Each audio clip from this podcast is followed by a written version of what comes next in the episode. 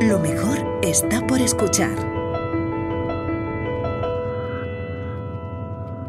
Desmontando la firma de Dios es un podcast de divulgación científica que intenta desvelar los misterios y conceptos de los que habla la serie de ficción sonora La firma de Dios, escrita por José Antonio Pérez Ledo.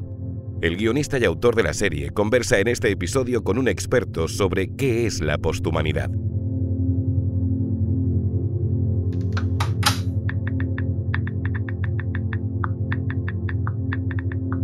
Buscando información. Que las nuevas tecnologías han alterado nuestra vida y que lo harán aún más en el futuro es algo incontrovertible. En los últimos años, con el crecimiento exponencial de la sociedad tecnológica, empiezan a alumbrar nuevas preguntas, algunas de carácter ético, algunas de carácter filosófico. Muchas de ellas hunden sus raíces en los años 50, década en que nació el movimiento transhumanista que busca, o considera inevitable, la trascendencia de la humanidad por medio de la tecnología. En esta charla reflexionamos sobre esa quizá inevitable fusión de humano y máquina. La esperanza de vida era altísima y cada vez había menos enfermedades crónicas y casi ninguna mortal. Seguía habiendo casos de STG, claro, pero era una cosa anecdótica. Nadie se moría de aquello y algunos hasta querían cogerlo. Se sentían especiales. Imagino. Aparecieron muchísimas empresas que te analizaban el gen problema para que supieras qué decía. La gente compartía sus mensajes en redes sociales.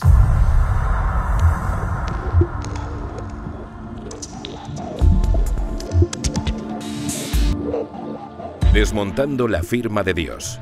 Episodio 7. Hacia la posthumanidad. Charlamos con Albert Cortina. Estamos con Albert Cortina, abogado, urbanista y ensayista. Albert es profesor en la Universidad Internacional de Cataluña en el grado de Bioingeniería. Es coautor de los libros Humanos o Posthumanos, Humanidad Infinita, Humanismo Avanzado para una Sociedad Biotecnológica y Despertad, Transhumanismo y Nuevo Orden Mundial, donde aboga por una integración entre ciencia, ética y espiritualidad. Hola Albert. ¿Qué tal? Bueno, vamos a empezar por, por los pilares de, de, de, todo esto, ¿no? Y lo primero que me gustaría es que me contases qué es el transhumanismo. Bueno, pues es una corriente que se inició como corriente de pensamiento filosófica y que creo uh -huh. que está avanzando hacia una nueva ideología bastante adecuada a cómo nos estamos organizando en este siglo XXI y, y tal vez incluso hasta una tecnoespiritualidad. Aboga por, por una trascendencia de nuestra condición natural humana hacia, hacia otra cosa, hacia un transhumanismo en transición, es decir, una etapa eh, de transición hacia algo que desconocemos y que se le denomina posthumanidad. ¿Y qué es esa, qué es esa posthumanidad, ese objetivo del transhumanismo? ¿Cómo podemos imaginárnosla? Pues mm, pueden salir desde distintas visiones. ¿no? Si, si, hablamos de la bioingeniería, la modificación genética, pues bueno, ese mejoramiento humano por el que aboga el transhumanismo, ¿no? en el cual pues a través de esa modificación genética pues tendremos más capacidades dicen ellos no pues de, cognitivas físicas de todo tipo hasta crear como un, un posthumano superior no una naturaleza eh, que no tenga las condiciones que tenemos nosotros no los humanos normales pues que enfermamos envejecemos incluso morimos por tanto eh, esa es una línea no la otra es a través de la fusión con la inteligencia artificial, con, la máquina, ¿no? para también lo mismo, ¿no? para potenciarnos, para conseguir, dirán ellos, pues un humano aumentado. Mm -hmm. Casi un, un cyborg, ¿no? una, una, mezcla entre cyborg y superhéroe sería prácticamente, ¿no? Sí, es un híbrido que está por ver, ¿no? O sea, no, no, la definición de posthumano, como te digo, pues irá viéndose, ¿no? Si a través de una u otra línea o incluso a través de un organismo tecnológico, tanto no humano, eh, vaya adquiriendo una superinteligencia, una hiperinteligencia, y algunos dicen hasta que acabe siendo autoconsciente, ¿no? como, como resulta que somos humanos. Has mencionado que es una ideología o que está camino a convertirse en una ideología. Claro, esto es una ideología que está completamente fuera del espectro que manejamos ahora mismo, izquierda y derecha. ¿no? ¿Dónde, dónde ubicamos esta, esta ideología? ¿Dónde está? No, no está. Es decir, es transversal, es nueva. Bueno, nueva no. Eh, fíjate que ya tiene sus antecedentes pues casi en los años 40, 50, ¿no? Eh, por un lado, por, por la eugenesia, esa, esa visión de vamos a mejorar la especie humana, vamos a conseguir unos superhombres, ¿no? que tan graves consecuencias tuvo, ¿no? tanto en el imperio uh, anglosajón, ¿no? con esa visión un poco pues, de Huxley y compañía, pensando en que se podría conseguir con esas mejoras uh, genéticas, uh, etcétera, pues una, una, especie, una raza superior. Y ya no digamos pues en la Alemania nazi. ¿no? Pero ahora se, se diluye o se, de alguna manera se camufla, si tú quieres, pues con esa idea tecnológica, ¿no? de, de, de, ideología en la cual eh, la tecnología nos va a salvar, la tecnología es la que va a permitir tener una biomejora del ser humano, no, no la cultura, no, no, la educación, sino aplicándonos distintos dispositivos, no sé, neuro, neurotecnológicos ¿no? en nuestra mente o, o cambiando determinado gen que a lo mejor produciría la agresividad o, o las tendencias negativas del ser humano, ¿no? esa, esa mejora moral que auguran a través simplemente de la tecnología, pues bueno, puede, puede que, acabe siendo una ideología transversal que sin que se denomine por parte de los que a lo mejor pues ya la están asumiendo transhumanismo, ¿no? Uh -huh. pero que forma parte de ese ideal ¿no? que, que, pretende el transhumanismo, ¿no? de, de, mejora moral del ser humano a través de la tecnología. Uh -huh. Estoy seguro de que algunos de nuestros oyentes se han inquietado mucho con cosas como mejora moral o eugenesia, ¿no? Eh, y es cierto que remite un poco al, al, superhombre de Nietzsche y algunas de sus interpretaciones. Eh, eh, éticamente, ¿cómo está el debate ahora mismo en torno a esto? ¿De qué se está hablando en estos, en estos términos? En primer lugar, se está hablando de qué es mejora y qué es terapia. Uh -huh. Porque la frontera entre una y otra, que estaba muy clara, es decir, aplicar todas estas tecnologías para, mm, bueno, pues para curar para una persona que tiene una discapacidad, ¿no? Las personas con diversidad funcional, ¿no? Un sordo, un ciego, que, que a través de distintas prótesis eh, de lo más avanzadas posible, ¿no? Alguien que pueda recuperar la memoria, pues eh, después de estando sufriendo una, un Alzheimer, por ejemplo, ¿no? Todo esto yo creo que no plantea un dilema moral, sino al revés, ¿no? O sea, bienvenido sea. Pero claro, tiene, eso tiene cara y cruz, ¿no? O sea, la misma aplicación para personas que puedan sufrir, como he dicho, una enfermedad o una discapacidad, eh, el transhumanismo eh, pretende que, que, sirvan para aumentar capacidades de personas sanas. ¿no? Es decir, si un atleta uh, que no tiene unas piernas porque tiene un accidente ¿no? y que tiene unas piernas biónicas y está, no sé, en los Paralímpicos, ¿no? con unas marcas determinadas, ¿no? atléticas, a, a través de esas prótesis inteligentes supera lo que serían nuestras capacidades naturales ¿no? de, de, de, esfuerzo, etcétera, y pasa a una especie de supraolímpicos, ¿no? de supercapacidades, ¿no? a partir de una discapacidad, bueno, pues eso ya empieza a plantear un, un, dilema. ¿no? Pero el dilema moral o ético más claro es, bueno, pero yo estoy sano y quiero lo mismo. quiero, yeah. uh, yo qué sé, tener visión nocturna. Quiero mm, sentir uh, los colores de, de, una determinada manera que a lo mejor pues mi especie humana pues no lo, no lo percibe ¿no? y, y toda esta, esta abertura hacia nuevas capacidades no humanas en personas sanas ¿no? pues van a ir planteando el dilema de que ya no será terapia sino que será mejora mejora uh, o, o, o, empeoramiento no lo sabemos ese es el dilema ¿no? claro de lo que estás mencionando además probablemente lo que más real me parece ahora mismo es, o, o por lo menos inmediato quizás sea la, la, terapia génica, ¿no? la ingeniería genética. Sí, pero fíjate que también en todo el tema uh, neurotecnológico, ¿no? De, de, incidir en la mente humana, mm. pues también es un tema importante, ¿no? O sea, son los dos. ¿no? Por eso te, te, he dicho antes, hay un tema genético de llegar incluso a, la, a alterar o modificar la línea germinal, ¿no? que, que, que aquellas mejoras o aquellos cambios eh, genéticos en, en, una determinada persona trascienda a esa persona ¿no? y, se, y, se, reproduzca en sus descendientes, ¿no? esa, esa, sería una línea roja que los comités bioéticos pues están valorando o haciendo moratorias y decir, bueno, no, la cosa es aplicar un cierto experimento genético en una persona y si sale mal, bueno, pues se circunscribe a esa persona y otra es abrir distintas líneas de humanidad ¿no? a partir de los descendientes, ¿no? alterando la línea germinal. ¿no? Pero es que en neurotecnología, en neurociencia, eh, llegar a la mente, llegar a condicionar pensamientos, eh, borrar recuerdos, inducir eh, pensamientos o, recuerdos, esa otra línea también nos debe de, no digo de preocupar, sino de estar atentos, ¿no? muy atentos para ver lo que nos conviene y lo que no. Estaba pensando ahora que la ciencia ficción, que siempre va un pasito por delante en, el desarrollo científico-tecnológico ya nos ha advertido muchas veces de esto, ¿no? Y estaba pensando ahora que curiosamente eh, cuando la ciencia ficción ha planteado esto siempre ha sido dentro de un marco distópico. Eh, siempre nos ha advertido de las consecuencias negativas de, todo esto. Sí, eh, es curioso, son como oráculos, ¿no?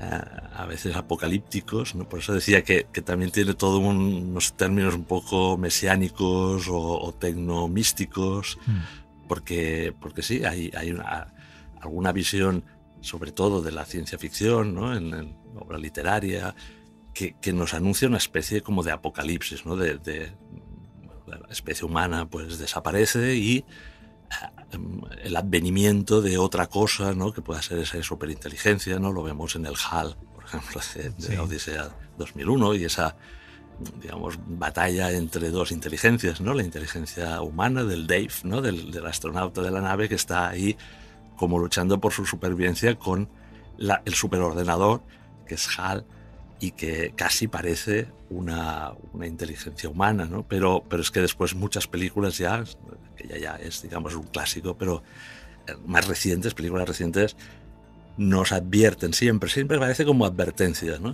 Mm. Y, no sé si es eh, adecuado, ¿no? Porque, claro, va a haber muchas cosas positivas, ¿no? Y de hecho ya las estamos eh, viviendo, ¿no? O sea, no, no hay que ser para nada tecnofóbicos, ¿no? Pero, y tampoco hay que ser, pues simplemente, ah, no, esto solo pasa en las películas, ¿no? Y por lo tanto nosotros, eh, sí, hacemos eh, experimento avanzado, tecnología avanzada, pero muy disruptiva, pero no va a ser como lo veis en la película. Bueno, no lo sé. De eso se trata, ¿no? De, ir siguiendo como ciudadanos, ¿no? Y como, bueno, comunidad científica, académica, política, eh, espiritual y religiosa también, porque esto altera la concepción eh, del ser humano ¿no? y de la relación o no con un Dios o con un creador, muy, muy importante. ¿no?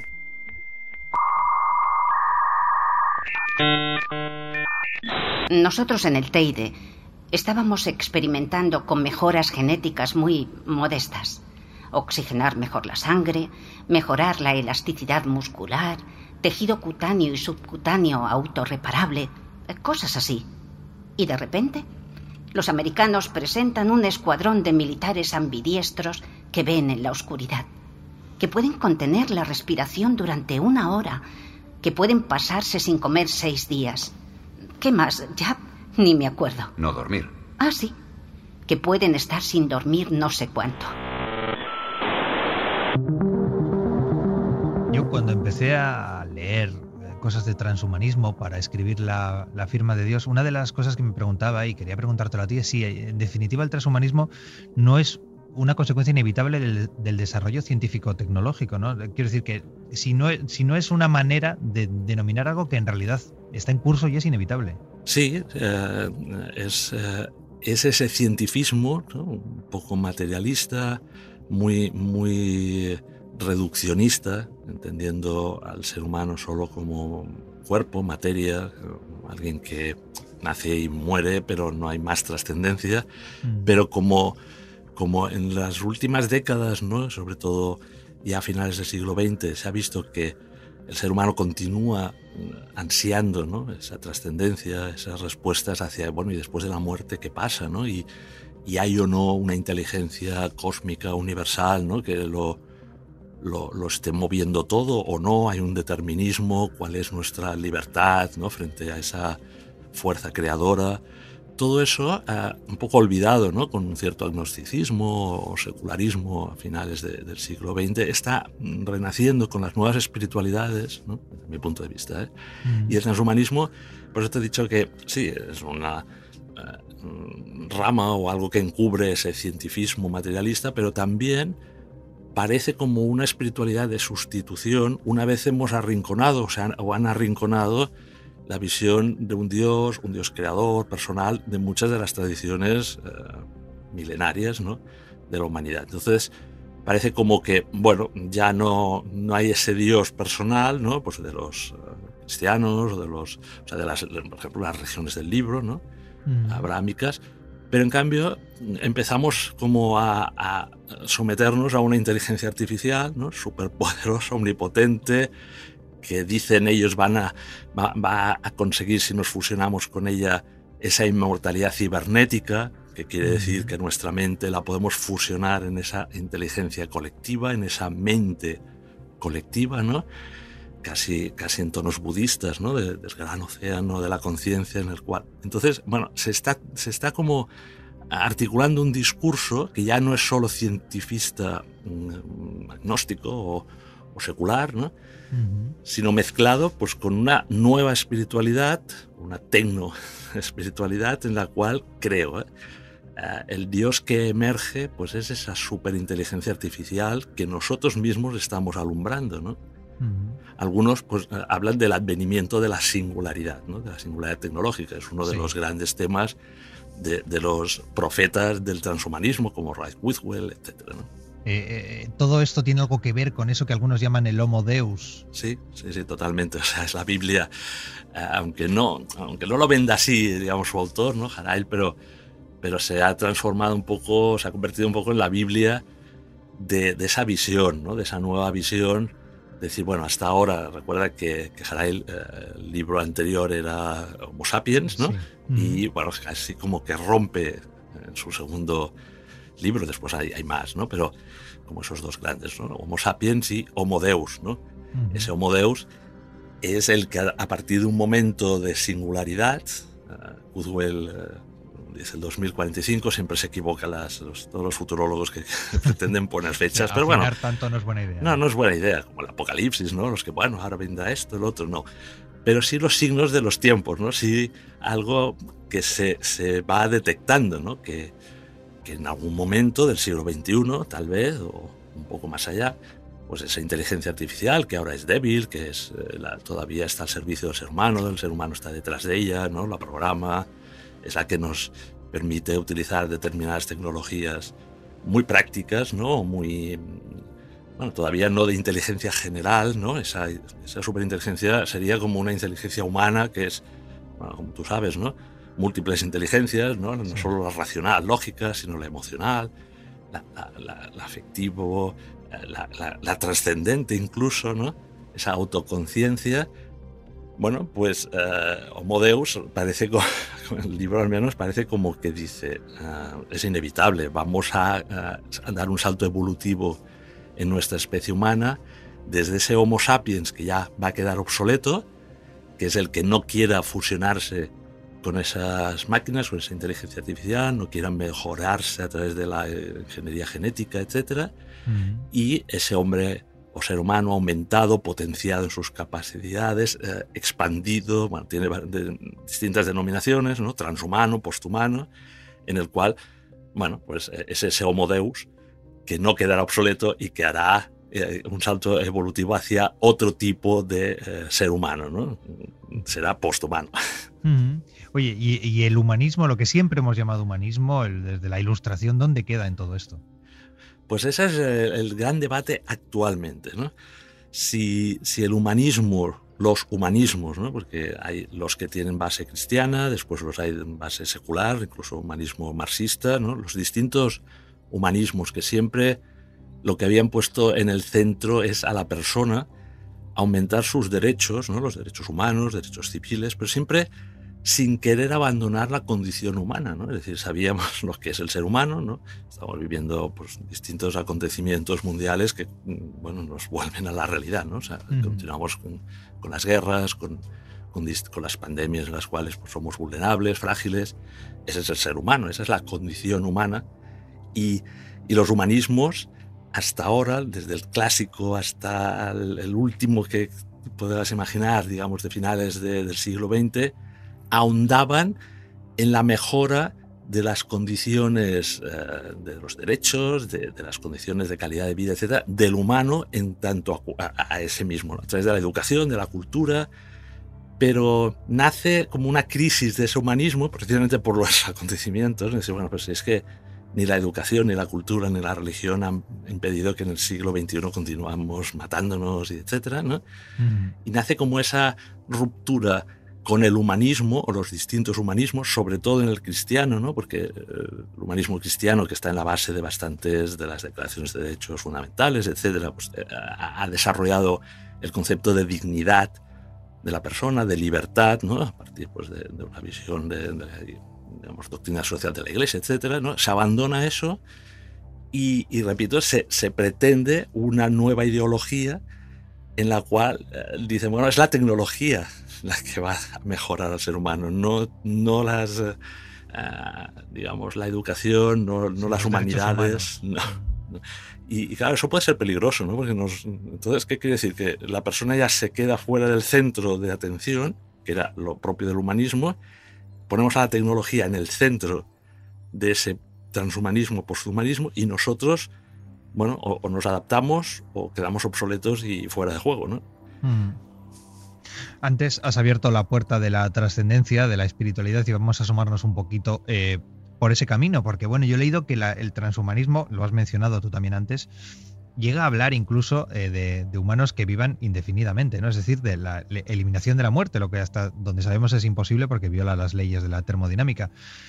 ¿Cómo se conecta? Lo has apuntado, pero me gustaría una respuesta más concreta. ¿Cómo se conecta todo esto con, no sé si con la trascendencia, con la espiritualidad o directamente con la pseudociencia? No lo sé.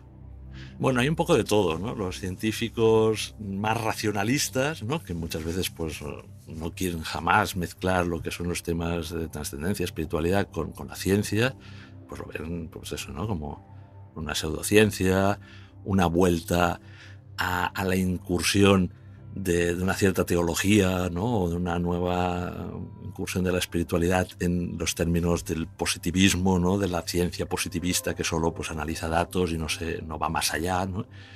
Pero claro, estamos eh, hablando de, de, ciencias exponenciales que están convergiendo, que van a las fronteras de lo que son cada una de esas ciencias y del ser humano y del cosmos. ¿no? entonces las grandes preguntas de siempre pues a esos científicos o a los que están, digamos, trabajando en estos temas, pues vuelven a surgir, ¿no? Que es de nuevo, bueno, y, que, el cosmos cómo, cómo se desarrolla, cómo evoluciona, el ser humano hacia dónde va, si, si podremos vencer algún día la muerte.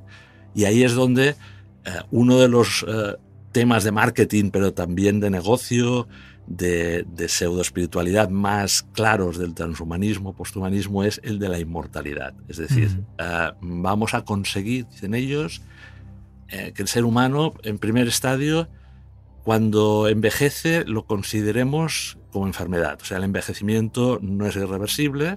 A medida que podamos ir aplicando terapia génica, eh, prótesis inteligentes, reparando con nanorobots nuestras células cancerígenas, por ejemplo, las neuronas que están, eh, digamos, eh, inutilizadas ¿no? y que producen por ciertas enfermedades mentales y tal.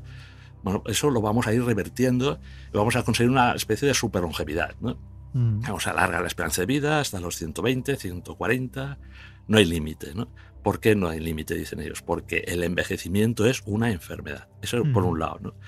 Pero por otro ya los más lanzados, ¿no? Y los que conectan a veces pues con esa visión tecnomística, ¿no? Es, bueno, ¿y si alcanzamos la inmortalidad? O sea, no tenemos por qué morir si, si realmente incluso nuestro cuerpo, y ahí hay un cierto gnosticismo que a veces, pues bueno, comento, en el sentido que parece que el transhumanismo esté muy preocupado por reparar el cuerpo, mejorarlo, etc. Y es cierto, ¿no? Pero en realidad, en realidad lo que, lo que le interesa es la mente, no el alma, ¿eh? no el alma ni la espiritualidad, sino la mente. Esa concepción de, bueno, nosotros somos mente, somos inteligencia, y si consiguiésemos, dicen algunos de ellos, transmigrar una vez nuestro cuerpo ya no hay manera de repararlo, ya, o sea, ya ha conseguido la ciencia actual, incluso con la criopreservación, etc.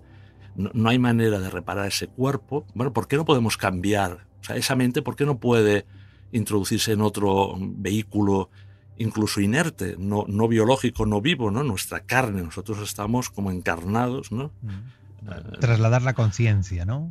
Sí, transmigrar. bueno, es que claro, exacto, depende de quién preguntes. Ellos no hablan de alma, ellos hablan de mente, algunos de conciencia.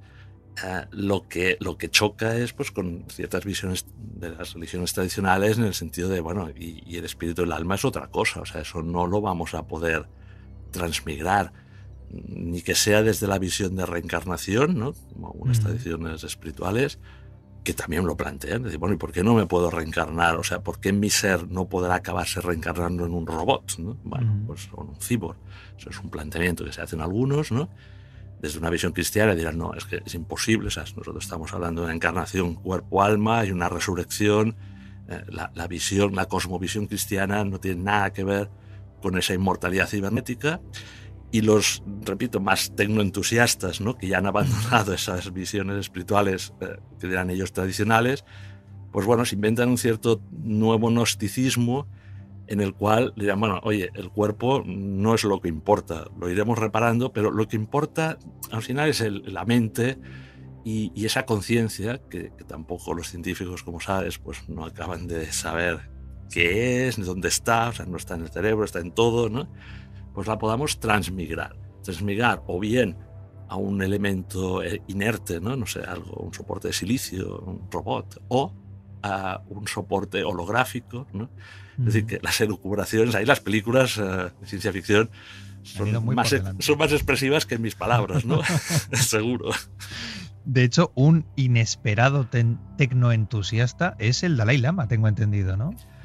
Bueno, a ver, no sé si tengo entusiasta, pero sí que es la tradición espiritual. Ya sabes que a veces el budismo no quiere declararse como una religión, ¿no? Porque no hay un dios personal, ¿no? Como puede ser las tradiciones abrámicas. Siempre se habla más, pues hay, hay una, una, dedicación mayor a lo que es la mente, lo que es la conciencia, ¿no? Y se habla muchísimo de conciencia. Entonces, claro, y de, y de la conciencia colectiva y de, y de fundirse en una conciencia universal. Entonces, claro, eso es muy atractivo para el transhumanismo. Entonces, ha habido como algunos encuentros, debate, algunos mm, bueno, personajes importantes del budismo están en contacto pues, eh, en Silicon Valley con la gente pues, del transhumanismo, un poco para ver esa espiritualidad tradicional, milenaria, ¿no? que, que, centra muchísimo su visión trascendente en, la mente y en la conciencia, cómo casa o cómo se articula bien con esa nueva visión que no pretende ser solo materialista, repito, ¿no? sino que, aspira a algo más, ¿no? algo más incluso que a esa ideología, aspira a un, a un mesianismo universal, global. ¿no?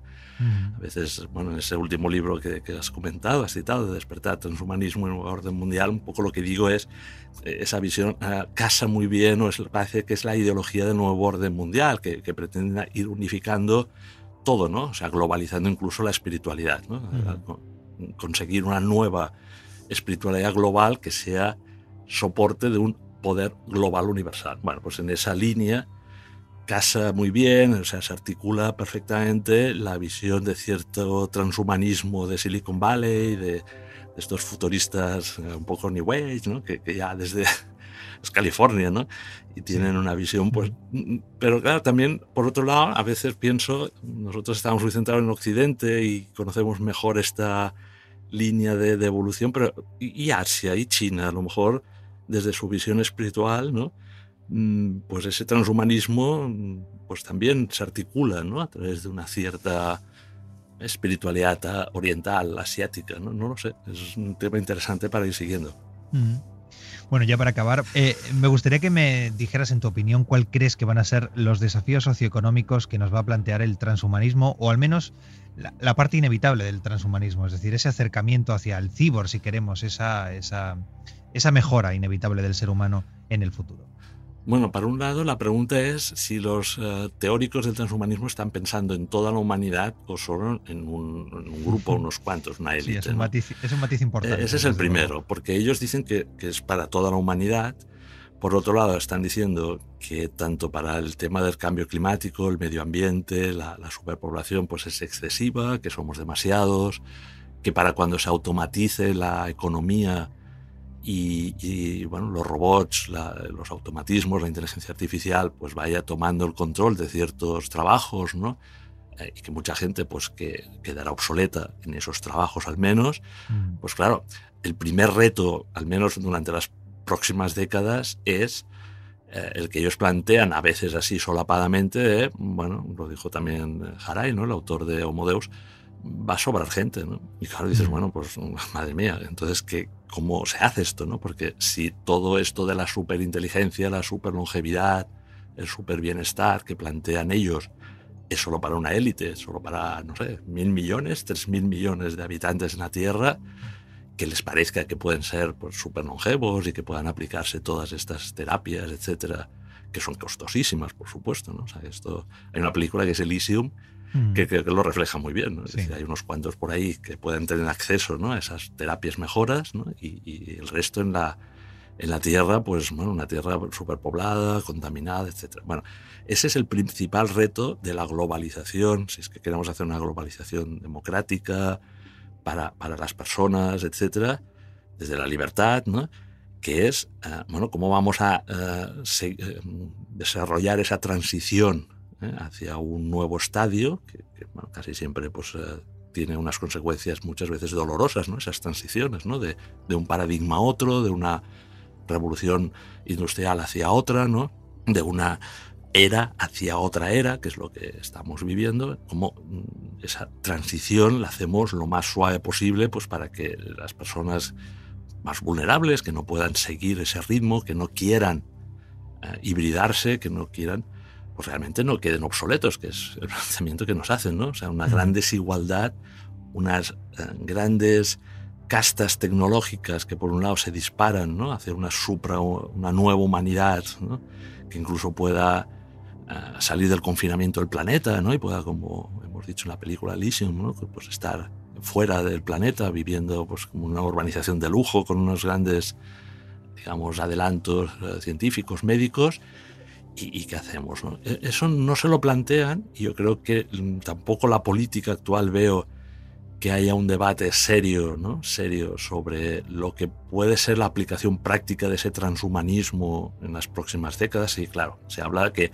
no, no pasa nada, es decir, siempre a cualquier revolución eh, hay un pequeño paréntesis y después se crean muchos más puestos de trabajo. Bueno, esta no es una revolución cualquiera, ¿no? industrial, esta es una revolución en la cual no se va a necesitar al ser humano tal como lo hemos entendido, ni para mano de obra, ni para la guerra, ni para... ¿no? Es decir, las, grandes mm, masas de personas que el sistema, los sistemas económicos, políticos, pues han tenido que gestionar, ¿no?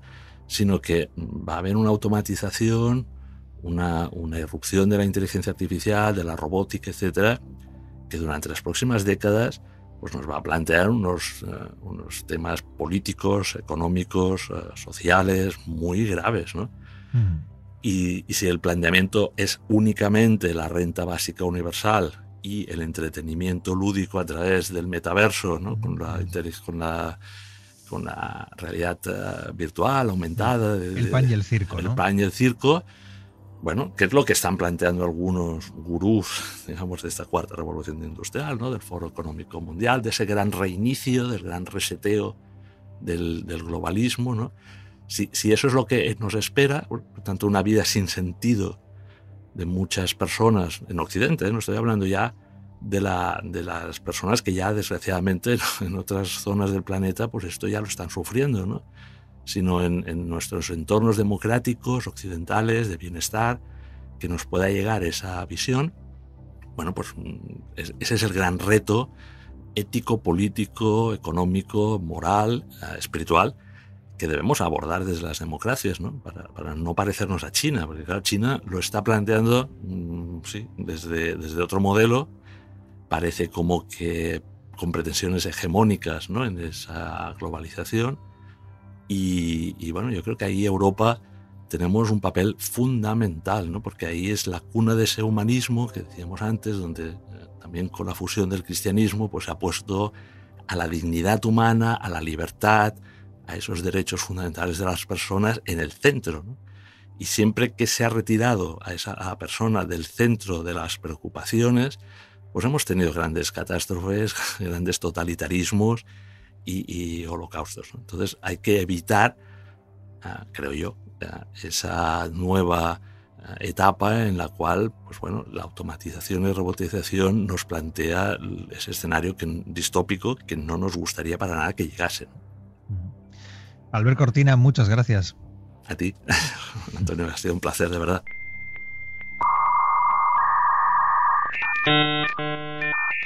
Analizar la crisis a posteriori es fácil.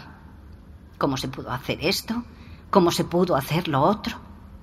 Lo difícil es estar ahí, al pie del cañón, sin saber lo que va a pasar al día siguiente.